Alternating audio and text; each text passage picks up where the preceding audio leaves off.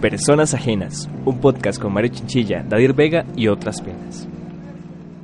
Qué feo, este filet mignon no está como lo pedí, no está en el término correcto. Qué cochinada. Hoy no sé si va a haber comida en la casa. Qué que este Uber, duró como tres minutos más. Ay, no tengo plata ni para los pases del bus. No entiendo para qué putas pago el Netflix Premium y con ese internet de mierda no se puede ver en 5K. Eh, mami, mami, ¿Otra vez cortaron la luz? Qué cochinada de iPhone. O sea, el cable es todo pequeño, ni siquiera llega a mi cama. Uy, el río está muy alzado. ¿Será que llega hasta el cuarto? Muchas veces pensamos que las necesidades que tenemos son casi que necesidades básicas, ¿verdad, Mae? Entonces, el podcast de hoy va a tratar mucho de esto. De por qué pensamos que nos falta demasiado a veces y no nos damos cuenta de que lo tenemos todo. Hay un MAE que diseñó una pirámide en la que explica las necesidades básicas de cada ser humano. El MAE se llama Maslow. Un saludo a los de ADMI que probablemente escuchan mucho de él. Son niveles de jerarquía, ¿verdad? Entonces, en la base están las necesidades fisiológicas o básicas. Esas son como alimentarse, dormir, respirar, estar bien de salud. Son las necesidades más básicas que tiene que cumplir un ser humano. Luego está la necesidad de la seguridad que eso es como tener una casa, tener un empleo. En la siguiente etapa, en el tercer nivel, siguen las necesidades sociales, que es básicamente tener eh, amigos, eh, que la gente le hable, ¿verdad? Interacción social, básicamente. E intimidad sexual también. Ya en el segundo nivel ya están los niveles de autoestima, la necesidad de autoestima, que es como que ya la gente le, le valide lo que usted hace, como, ay, ¿quién este hizo muy bien X cosa? Entonces todo bien. Digamos, para la mayoría de los mortales, ese nivel no está en nosotros, ¿o sí? Se supone que sí. O sea, todos tenemos que cumplir estos cinco niveles. Ah, ok. Pero hay gente que los, los suple demasiado. Entonces, ahora vamos a hablar por qué pasa eso también. Y ya como en el nivel top, ya el tope de la pirámide, son la, la, necesidad de autorrealización, que es ya cuando usted quiere ya sus propios sueños se, se, cumplen. O sea, lo que usted quería hacer cuando era pequeño ya se cumplió y ya está en una posición de poder, digamos. Ah, ok, entonces digamos, esta pirámide aplica para cualquier tipo de persona, digamos, cualquier estrato social. O digamos, vos pensás que, ahora que estábamos hablando de esto también, se me ocurrió que ciertas partes de esa pirámide nada más aplican tal vez para una persona muy pobre, por así decirlo. Tal vez sí, es que, bueno, lo que estaba comentando ahora Mario antes de la grabación, una persona con escasos recursos no va a pensar en, en su maestría. Está pensando en, hey, ¿qué voy a comer ahora en la noche? Mi necesidad fisiológica, que es lo primero que debo cumplir, se debe satisfacer antes de tener esa duda existente, eh, esas dudas, ¿verdad?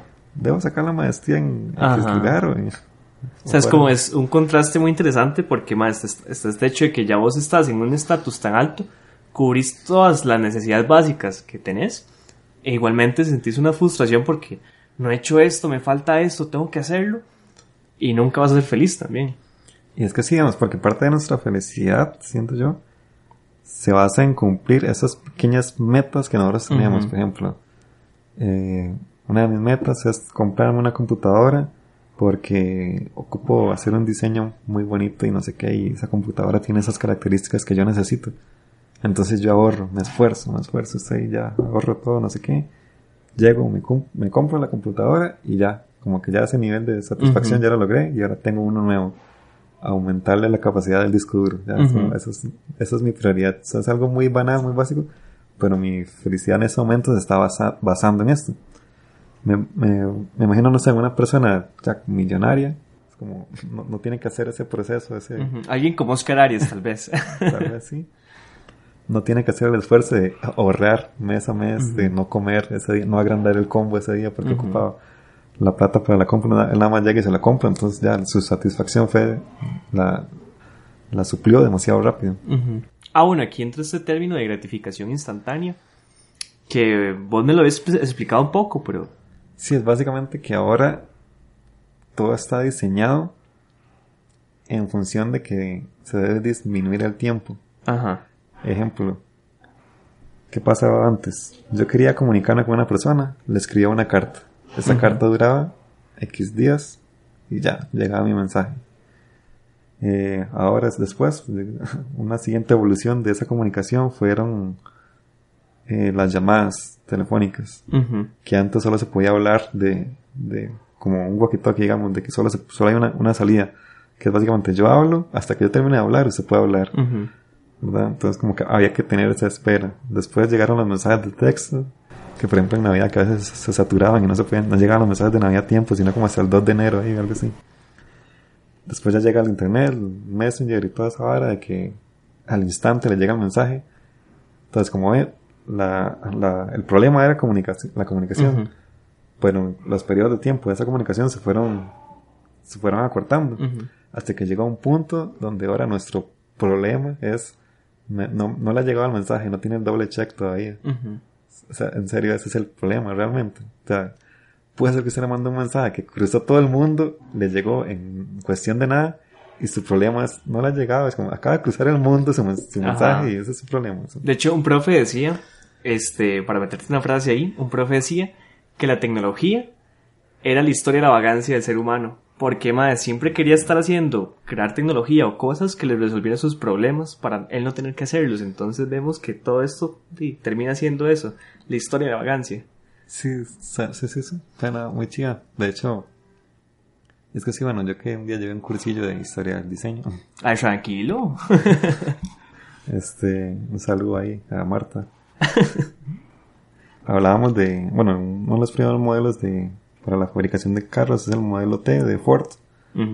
Esta ahora básicamente era, era super cool, ¿verdad? Porque optimizaba el proceso. Pintaba todos los carros de negro porque el color negro era porque se secaba más rápido, o sea, todo eso estaba muy, todo era en función de hagamos la mayor cantidad de carros en el menor, tiempo posible. Y por eso fue como que triunfaron súper bien, ¿verdad? Ahora, ahora que me acuerdo que comentas esto de los tiempos y, todo esto, recuerdo haber visto en un programa que hablaba mucho de que el ser humano antes invertía muchísimo de su tiempo haciendo labores tal vez de casa, de recolección de alimentos y todo esto. Entonces, por ejemplo, el humano antes duraba demasiado tiempo procesando los alimentos porque se los comía crudos. Entonces, mucho de ese tiempo se invertía en reposar y todo esto, ¿verdad? Una vez que aprende el fuego a cocinar alimentos, reduce el tiempo durante el cual tiene que digerirlos. Entonces, ya que queda más tiempo para tener como tal vez aportes ya en su, en su vida, digámoslo así, donde él puede pensar, puede crear cosas, se puede unir con otras personas y desarrollar, digámoslo así, tecnología o pensamientos. Entonces también me pregunto yo, ¿a qué punto iremos a llegar en el futuro? Si ahora la gente tiene los problemas más resueltos, por así decirlo de alguna manera, gente de cierto estatus social, donde di, las depresiones van en aumento, eso se ha visto, digamos, a partir de la tecnología, el, aumento de tecnología, la facilidad de acceso a cosas, las personas tienden a mayor depresiones. Entonces digo yo, wow, madre, todo esto nos está llevando también como un límite, de cierta forma. Pues sí, digamos, un ejemplo de una persona famosa que, que uno decía, pero ¿por qué se suicidó si tenía toda la vida? Eh, Robbie Williams, un comediante, un actor muy famoso, y que el mae millonario, veía super, vivía súper bien, y después de un pronto a otro, nadie se dio cuenta, tenía una depresión súper fuerte y se suicidó. Sí, es que... Ahí donde, ahí donde volvía de nuevo a eso de, las pirámides. Ya él tenía todas sus necesidades suplidas. No sé si se conjuga así, pero. vale, verga. Ya tenía todas esas necesidades resueltas, así suena mejor. y.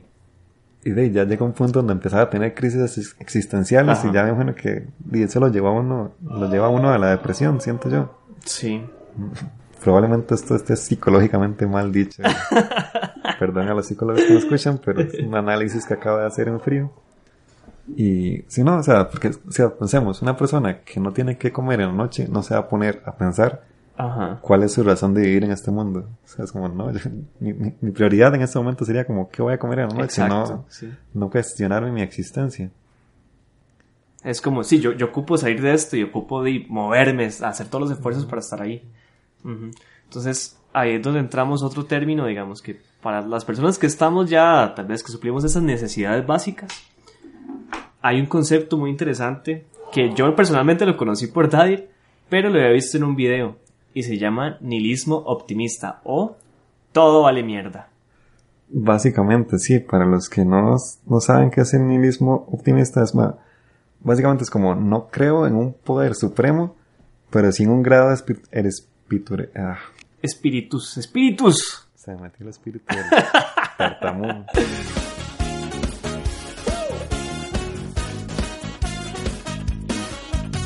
Batalla espiritual me encuentro. De voy de nuevo, no creo en un espíritu supremo, en un poder supremo, no sé hablar, perdón. Bueno, David tiene ahorita problemas ahí de lectura. Es que no trajo los lentes. Yo le dije, traiga los lentes, Dadier, ¿verdad? Que le dije yo. Yo dice leer.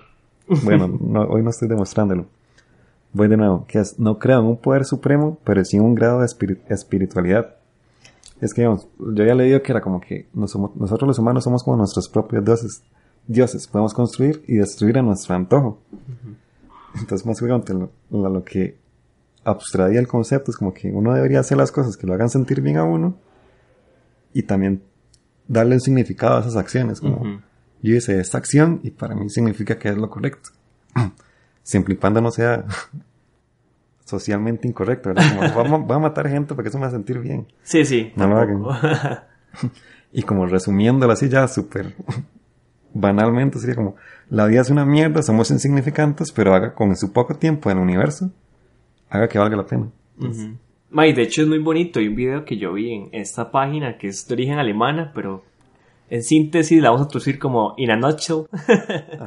la animación es, es muy tonis. Vayan, búsquenla en YouTube. Es demasiado chuso. No se van a arrepentir. A mí me impactaba esto. Al inicio siempre es como hace 35 millones de no sé cuántos años, el humano agarra conciencia, bueno, no exactamente en ese tiempo, pero agarra conciencia de que él existe, de que es un ser independiente de los demás. Y caemos mucho a veces en ese, no sé, como en, pensar que somos el centro del universo. Y es, no sé, siento yo que es parte del, del, ego humano también. Pero nos cuesta mucho disociar de que no somos el centro del universo y que vivimos tan poco tiempo con respecto al universo como en sí.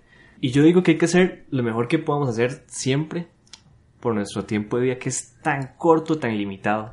Exacto, o sea, si uno se pone a ver la historia del universo, que vamos, exageradamente 100 años, es una, una cochinada de tiempo comparada a la, historia del universo. Sí. Y es, es tan trágico también porque es como, nos dimos cuenta que existimos solo para morirnos. Qué fuerte.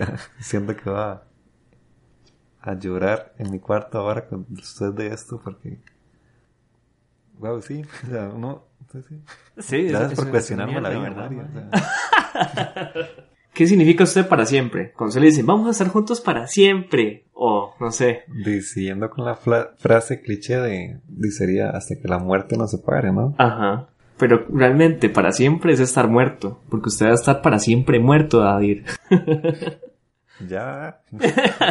Mano, no hay nada más feo que eso. Entonces. de caer en cuenta que uno no.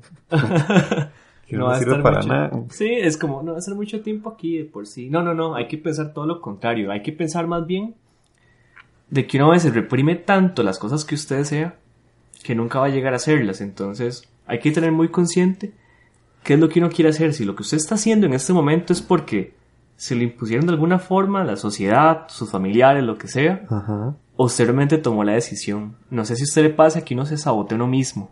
Sí, Sí, de hecho sí, pasa mucho. Por ejemplo, cuando, un ejemplo rápido, cuando uno llega tarde a un lugar, es como, hey, me tengo que levantar a las 5 de la mañana porque tengo que estar a las 7 en tal lado. Y uno a las seis y media se levanta y es como, Dadier, ¿por qué eres así?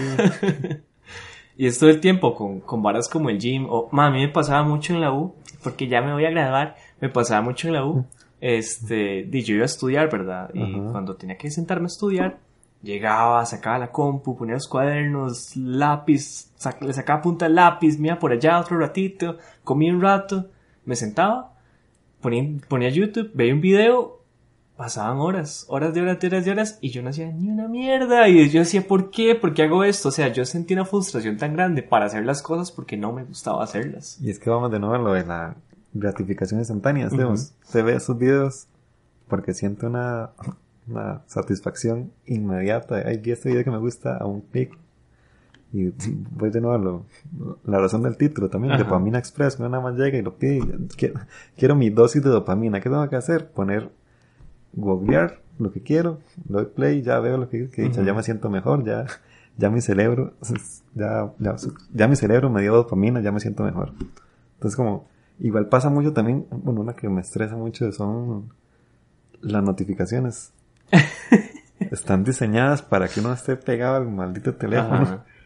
No, por ejemplo, en ese momento en que estamos grabando, me llegó un mensaje. Y mi teléfono está ahí parpadeando de que tengo un mensaje.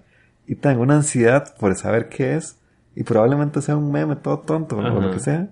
Pero mi cuerpo está como, no, le da el teléfono. Le, da el teléfono porque ya, ya le llegó algo muy importante. Y probablemente no. O sea, probablemente cuando llegue agarre el teléfono y lea lo que me Pero usted, ¿usted qué siente, digamos, cuando usted ve la notificación y ya no ve el cosito rojo? Usted ya, sí, calma. Pero siente un alivio.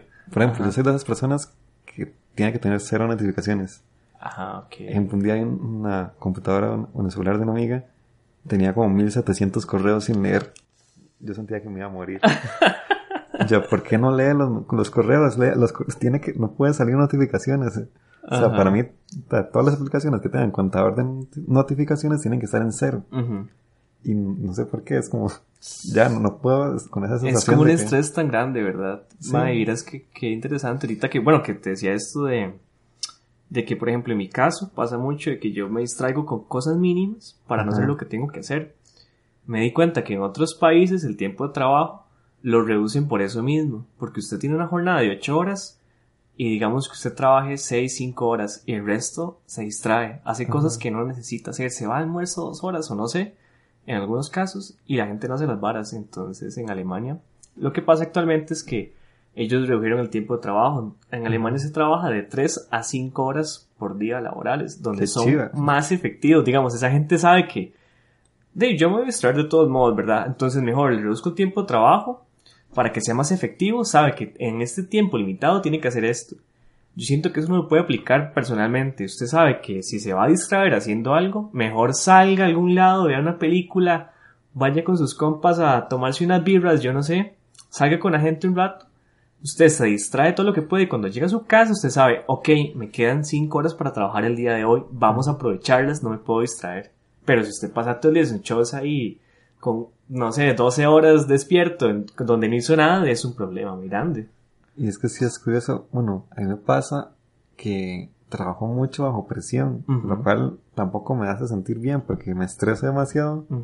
Al final logro las cosas y todo, pero me estreso innecesariamente. O sea, por eh, ejemplo, el semestre pasado hice un proyecto final en una noche. Wow. Campeón. al final no fue bien porque ya saben, soy muy cool. no, no, en realidad sí fue muy irresponsable de mi parte porque obviamente me desvelé y llegué a la clase. ¿Qué se inyectó? Nada. fue como, quiero pasar el curso. Esa fue mi, mi, mi, mi, droga. Ay, no. Como quiero pasar el curso, entonces vamos a hacer ese trabajo. Y por supuesto, toda la noche desvelado ahí haciendo el trabajo, la palmé fuertísimo. Al final ya entregué el, el proyecto, ya todo bien, pero toda esa noche estaba pensando, ¿por qué no lo hice en el tiempo correcto? O sea, no estuviera, hubiera estado durmiendo bastante bien y con mi salud física idónea. Y siento, siento yo que también eso, eso le afecta demasiado la autoestima, uno se siente como un inútil completo todo el tiempo. Sí, sí, sí, es, sí, sí, es muy, sí, es un golpe a la autoestima bastante, eh, bastante fuerte porque ya uno ya es como, no, ¿para qué estudio esto? Entonces, si no, ni siquiera lo puedo hacer bien. Sí. Y, no solo con los estudios, sino con muchas cosas. Bueno, lo que he hecho como para disque mejorar, que sinceramente no, o sea, no voy a jugar de que ahora ya solucioné el problema, sino lo que me ha servido es eh, tener días para hacer las, las cosas como ejemplo el lunes voy a hacer las tareas de martes y miércoles entonces ya ya salí de, ya el lunes ya salí de, tres días ya, ya el miércoles ya el jueves el miércoles me tengo que preocupar por la tarea del jueves y el viernes. Y así, entonces como que medio me ha funcionado, digamos. Pero sí requiere mucha disciplina, porque sinceramente a veces digo, pero es que la serie está bien buena, ¿eh? de un suspenso ahí, hay que tengo que ponerme al día. Pero... yo, yo siento que también va, va mucho de la mano con hacer esas pequeñas acciones, como decías al inicio, que lo hacen usted feliz. Entonces, por ejemplo, siempre hay que estar pensando en que usted tiene que ir enfocándose o analizarse uno mismo y saber qué es lo que me hace realmente a mí feliz o qué es lo que me gusta. Porque al final si usted hace cosas que no le gustan tanto, va a caer en esto mismo, ¿verdad? De me siento mal, todo esto. Entonces siempre es aprovechar y saber que... Y también despejarse un poco de que todos esos problemas, todos los errores que usted haya cometido en su vida, todo lo malo, lo malo que le hayan hecho, alguna vez va a desaparecer completamente. Y hay que saber que no importa todo. O sea, al final lo que importa es que usted sea feliz, mae. Sí, sí, volviendo a eso del, esfuerzo, pongo un ejemplo que sí es como el, el ejemplo que digo que sí me ha marcado mucho, que es el hecho, por ejemplo, yo soy comediante, los primeros tres años estuve comiendo mucha caquita, pero mi sueño era llegar al festival de stand-up. Ya al principio estaba trabajando como el, el MAE ahí, el MAE staff nada más era. Entonces yo soñaba con ser el MAE que estuviera ahí arriba presentándose y que, ya, ese era, por eso era mi sueño. Tuve que comer caquita por tres años. Después llego y me presento ahí en el 2017 y fue como ya la...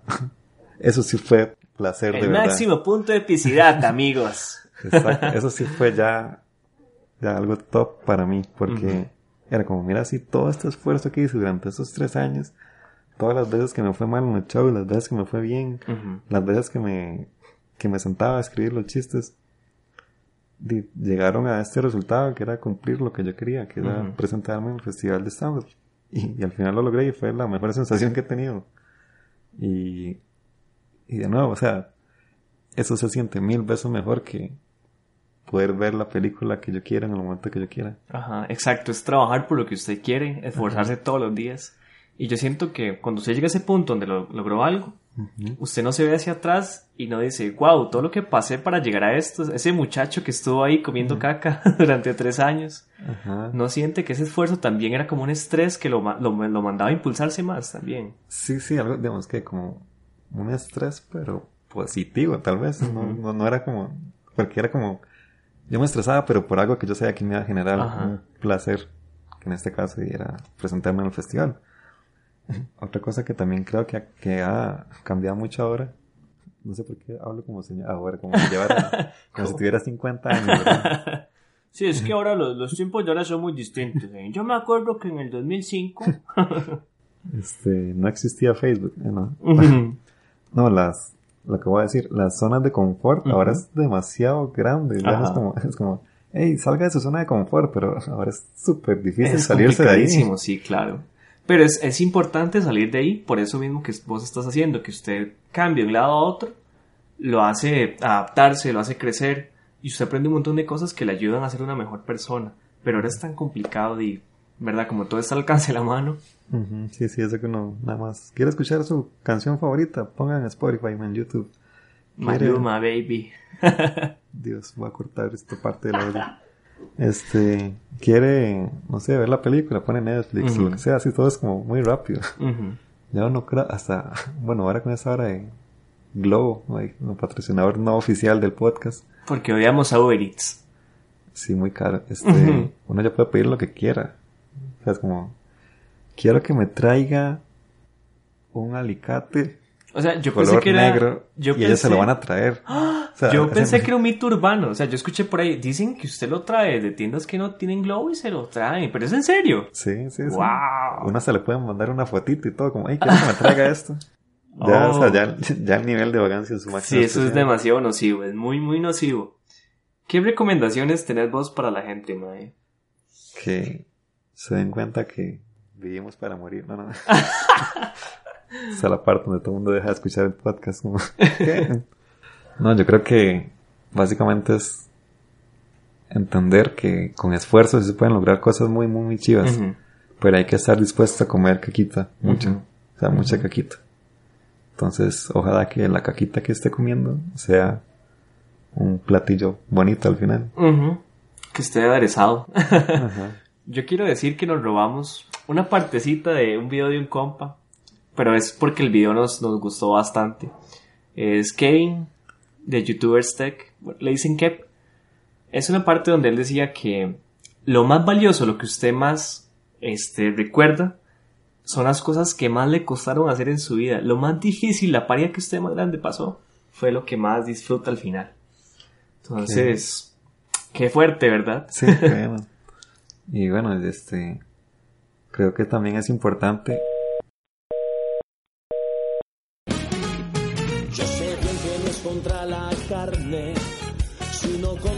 Espíritus